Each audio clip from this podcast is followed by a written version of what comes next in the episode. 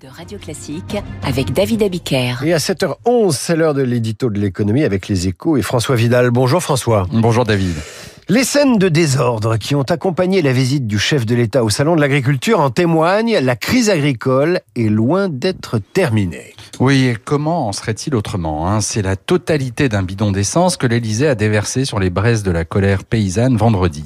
En laissant à croire que des représentants de Soulèvement de la Terre, le, le collectif écologiste radical que l'exécutif avait cherché à dissoudre l'an dernier, étaient invités à participer au grand débat auquel Emmanuel Macron devait participer le lendemain au Salon, le palais présidentiel s'est mis à dos les principaux syndicats agricoles. Résultat, sa venue porte de Versailles qui devait acter symboliquement la fin de la crise, s'est transformée en une opération commando en milieu hostile.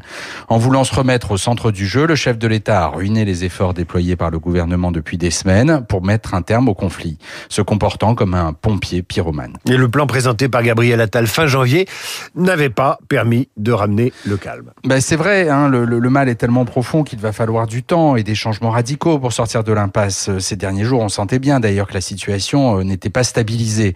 Euh, c'est bien pour cela que la posture adoptée par l'Élysée est incompréhensible. Elle a mis le pouvoir sous pression, l'obligeant à dégainer dans la précipitation une nouvelle salve de mesures après les 400 millions débloqués il y a quatre semaines. Le sentiment d'improvisation est d'autant plus grand ce matin qu'au passage, l'exécutif s'est déjugé en reprenant à son compte l'idée de l'instauration d'un prix plancher pour les produits agricoles, une mesure aux accents dirigistes qu'il avait refusé d'approuver en novembre dernier.